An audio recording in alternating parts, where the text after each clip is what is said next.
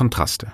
Die letzten Wochen waren von Kontrasten geprägt. Ich werde auf drei kurze Themen eingehen, die mich in den letzten Wochen stark beschäftigt haben und mir immer wieder der Spiegel vorgehalten wurde. Wir berichten im Januar 2024 intensiv über die Emissionen auf der Kaffeekette, während die, die Kaffee pflücken sollten, das nicht tun, weil sie nicht mehr da sind. Dann arbeiten wir an verschiedenen Projekten, um die Landwirtschaft zukunftsfähiger zu machen und treffen dabei auf Freude und Motivation, während in Deutschland die Situation mit den Bauernprotesten eskaliert. Und im Dezember habe ich nur entkoffinierten Kaffee getrunken. Es war mein Decaf December. Ich erhoffte mir einen LSD-artigen Koffeinrausch am 1. Januar, der aber ausblieb. Es gibt den Veganary, den Dry January und wir dachten, dass wir auch noch eine Januar-Aktion machen und die ziemlich holprig zugegeben einfach mal Sustainable nennen. Einen Monat lang berichten wir auf Instagram und LinkedIn fast ausschließlich über Nachhaltigkeitsthemen mit dem Fokus auf Emissionen, Anbau und Siegel. Wir dachten lange, dass wir keine spezifische Nachhaltigkeitskommunikation brauchen würden, weil wir unsere Arbeit im Kern als nachhaltig verstehen. Aber wenn immer mehr Fragen kommen, ob unser Kaffee fair sei, ob wir nachhaltig wirtschaften und ob es wirklich einen Unterschied mache, biologisch produzierte Produkte zu verwenden, so wollten wir reagieren. Und Schaden tut es ja nicht, im Gegenteil. Es ist einerseits ein Versuchsballon, weil wir bisher noch nie Themen so lange gespielt haben. Wir gewinnen gerade viele Erkenntnisse darüber, wie welche Botschaften wo ankommen. Auf Instagram bekommen unsere Reels deutlich mehr Reaktionen. Das ist allgemein bekannt, dass Videos mit Menschen besser performen als Bilder. Grafiken hingegen trenden immer etwas besser als Fotos, aber wenn die Themen immer die ähnlichen sind, gibt es da weniger Reaktionen. Gerade auf LinkedIn gibt es gute Inputs und Diskussionen, oft auch in den direkten Nachrichten und nicht öffentlich, weil wir da auch mehr auf Business-Kontakte stoßen und sich kaum jemand als Privatperson auf LinkedIn äußert. Das ist ein interessanter Unterschied und nicht nur in der Reaktion, sondern auch in der Tonalität. Was wir auf Facebook und Instagram dabei erfahren, ist nicht ganz überraschend und dennoch beeindruckend. Wir haben schon mehr als ein Dutzend Menschen geblockt, weil die Kommentare entweder übergriffig oder einfach doof waren. Es ist interessant, wir sind keine politische Partei, wir sind keine NGO, wir sind keine Regierung, wir sind ein Unternehmen und ernten aber zum Teil die gleiche Kritik oder Anschuldigungen, dass wir das mit der Nachhaltigkeit und den Emissionen echt übertreiben. Ich finde das spannend zu sehen, wie wir also triggern, auch wenn unsere Botschaften keine Konsequenzen für das private Umfeld haben. Natürlich ist es Absicht, dass wir herausfordern. Wir haben eine große Community, die Espresso begeistert ist. Viele Menschen folgen uns, weil sie die persönlichen Geschichten interessieren unsere Kaffees mögen oder generell an Kaffee interessiert sind. Wir sind keine Nachhaltigkeits-NGO und deswegen ist diese fokussierte Berichterstattung vielleicht etwas fremd und das kann scheinbar einige in unserer Community triggern. In all dem Emissionsrausch, wo wir messen und Grafiken erstellen, meldet sich Tim aus Nicaragua und schreibt auf LinkedIn, dass die Erntesaison in Nicaragua beginnt. Die Menschen, die sonst auf die Farmen zu pflücken kommen, kommen aber nicht. Es fehlt an Arbeitskräften.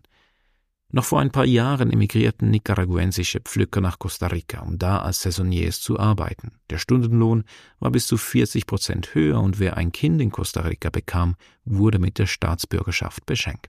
Doch diese Zeiten sind vorbei. Seit etwa fünf Jahren wandern viele junge Menschen aus, sie ziehen nach Norden, über Honduras, El Salvador, Mexiko mit dem Ziel, irgendwann in den gelobten Vereinigten Staaten anzukommen. Viele schaffen es nicht, aber die, die es schaffen, schicken Geld zurück in die Heimat. Diese sogenannten Remessenzahlungen sind mittlerweile so wichtig für den nicaraguensischen Staat geworden, dass dieser wenig Probleme hat, die eigenen Bürger ziehen zu lassen. Zurückgebliebene empfangen Geld, das früher auf den Farmen verdient wurde. Die Anreize, auf einer Kaffeefarm zu arbeiten, werden jährlich geringer. Farmbesitzer beklagen sich, dass der Lohn massiv steigt und nun ein Tageslohn bei sieben bis acht Dollar fünfzig liege. Und wir, wir berichten darüber, wie wir Emissionen auf der Kaffeekette verkleinern können, wenn wir andere Verpackungsmaterialien nehmen, wenn wir Stickstoffdünger mit Kompost substituieren und nur noch Kaffee im Agroforstsystem anbauen. Doch wenn die Grundlage fehlt, die Menschen, die das alles möglich machen sollten, dann klappt das alles nicht. Unsere verbesserte Verpackung sieht zwar dann schicker aus in einer CO2-Bilanz, aber vielleicht kommt irgendwann einfach kein Kaffee mehr rein, weil den niemand mehr pflückt. Was für ein Kontrast. Wir analysieren unsere eigenen Warenketten nicht, weil wir es müssen, sondern weil wir es wollen. Wir wollen verstehen, wo wir was besser machen können.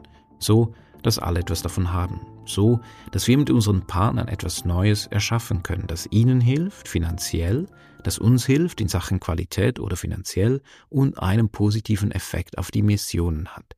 Diese Verknüpfung muss immer da sein. Klimaschutz heißt Menschenschutz. Und sonst ist alles für die Katz. So haben wir mit unseren Partnern von Abbas in Brasilien auf biologische Dünger umgestellt. Momentan experimentieren sie sogar an der eigenen Produktion von Fungiziden und fuchsen sich in die eigene Herstellung rein. Ein riesiger Schritt für Produzenten einer Kooperative, die seit 20 Jahren eigentlich nur konventionell Kaffee produziert haben. Ich spüre da viel Lust und Motivation, etwas zu ändern. Die eine Produzentin, Marcia, sie sagte mir im letzten Oktober bei einem Besuch, dass sie einfach keine Pestizide und Fungizide verwenden möchte, weil sie Angst vor den Chemikalien hat. Alles, was sie nun selber herstellt, stimmt sie zuversichtlich und sie habe keine Angst mehr. Das ist Wandel, spürbar, offen mit der Rücksicht auf sich selbst und die Umwelt. Und dann protestieren in Deutschland dieser Tage Bauern gegen die Streichung von Subventionen. Subventionen sind heilige Kühe, egal ob das in einer Diktatur ist, wo so Menschen stillgehalten werden können, oder in funktionierenden Demokratien, wo man sich einfach so dran gewöhnt hat. Die Ansage, Subventionen zu streichen, sind ein Entscheid für die Umwelt und auch das Budget und andere Interessen. Aber hier bekam die Natur eine stärkere Stimme als je zuvor. Wie wenig mit offener Haltung momentan sehr destruktiv gefochten wird kontrastiert sich so krass stark mit einer Lust auf Veränderung, die ich momentan in vielen von unseren Projekten sonst erlebe. Wie auch in Nicaragua, wo wir eine Biofabrika bauen werden. Wir werden selber Kompost herstellen, diesen skalieren und dafür Expertenwissen von renommierten Institutionen einholen. Die kommen dann im Frühling nach Nicaragua und zusammen mit dem Team werden wir dynamische Rezepturen entwerfen. Im Endeffekt soll der Kompost den zugekauften Dünger substituieren. Das ist gut fürs Portemonnaie, das ist gut für die Umwelt, es resultieren weniger Produktionskosten und der Kaffee könnte günstiger werden. Das wäre die Idee, ein Win für alle. Und so spüre ich auch hier die Lust auf Veränderung zum Wohle vieler. Und flüchte mich dann oft gedanklich in die Projekte dahin, wenn mich die Berichterstattung über Traktoren nervt. Ich habe den letzten Dezember als meinen Decaf Dezember auserkoren. Den ganzen Dezember nur Decaf trinken, das war meine Idee, nachdem ich einen Podcast mit einem amerikanischen Psychiater gehört habe, der seine Koffeinabstinenz von drei Monaten und dem darauffolgenden ersten Kaffee danach als LSD-Trip verglichen hat. Hm, auf einen Trip hatte ich Lust, weniger auf LSD, also knallte ich mir stattdessen Decaf rein. Ich suchte einen koffinierten Filterkaffee, wurde von Händlern, Röstern und Kollegen beschenkt, testete mich durch und fand mich in einer neuen Welt wieder. Ich werde das Decaf-Thema noch gründlich bearbeiten, aber hier schon mal ein paar voreilige Schlüsse. Ich habe massiv mehr Kaffee getrunken als sonst. Meine tägliche Rate liegt bei zwei bis drei Filterkaffees. Im Decaf Dezember waren es auch so viel, aber jeden Abend dann noch mindestens eine Kanne zusätzlich. Ich könnte ja trotzdem schlafen. Die Art der Enkoffinierung hat einen Einfluss auf das Extraktionsverhalten, habe ich festgestellt. Während sich die mit Wasser entkoffinierten Kaffees schneller extrahieren lassen, waren die Sugarcane Decafs deutlich langsamer. Eine hellere Röstung bei relativ normal schmeckenden entkoffinierten Kaffees, also nicht Kaffees, die eine sehr experimentelle Fermentation durchgemacht haben, die standen dem Decaf nicht besonders. Die Kaffees waren alle super flach. Und um das besser zu kontextualisieren, spreche ich gerade mit den vier größten Herstellern der Welt über Decaf und hole Infos rein. Der Decaf-Markt an sich ist super spannend. Einerseits aus gesundheitlichen und Lustgründen einfach mal Kaffee zu trinken, ohne Nebenwirkungen befürchten zu müssen. Dann aus sensorischen Gründen. Es ist diese klassische Mauerblümchen-Geschichte, wie das auch das alkoholfreie Bier durchgemacht hat, der Kaffee Crème in der Schweiz oder ein simples Fischstäbchen. Also Dinge, von denen man tiefe Erwartungen hat, besser zu machen, ist spannend und findet immer einen Markt.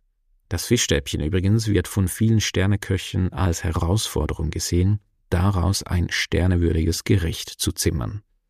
Der Decaf-Markt ist krass konsolidiert. Es gibt Swiss Water Decaf in Vancouver, Kanada. Es gibt Descamex in Mexiko, es gibt CR3 in Bremen und es gibt zwei weitere Player in Kolumbien. Die entkoffinieren fast den gesamten Kaffee weltweit. Und dann gibt es Nestlé mit den eigenen Anlagen für den Eigengebrauch. Wer also seinen Kaffee entkoffinieren lassen möchte, findet nur eine Handvoll Dienstleister. Dem möchte ich nachspüren, das besser verstehen und zu einem späteren Zeitpunkt darüber berichten. Der Kontrast aus meinem koffeinösen und nicht koffeinösen Zustand blieb also aus. Ich habe aber morgens keine Kopfschmerzen mehr, sollte ich keinen Kaffee-Intus haben und alleine das, das war der Decaf December wert. Im nächsten längeren Podcast-Gespräch begrüße ich Frédéric Bartholomé, der in Kolumbien mit der nächsten Kaffee-Generation arbeitet. Wie er das macht, was er macht und was dabei für Veränderungen in Kolumbien geschehen, hören wir von ihm nächste Woche. Ich bin Philipp Schallberger und wir hören uns.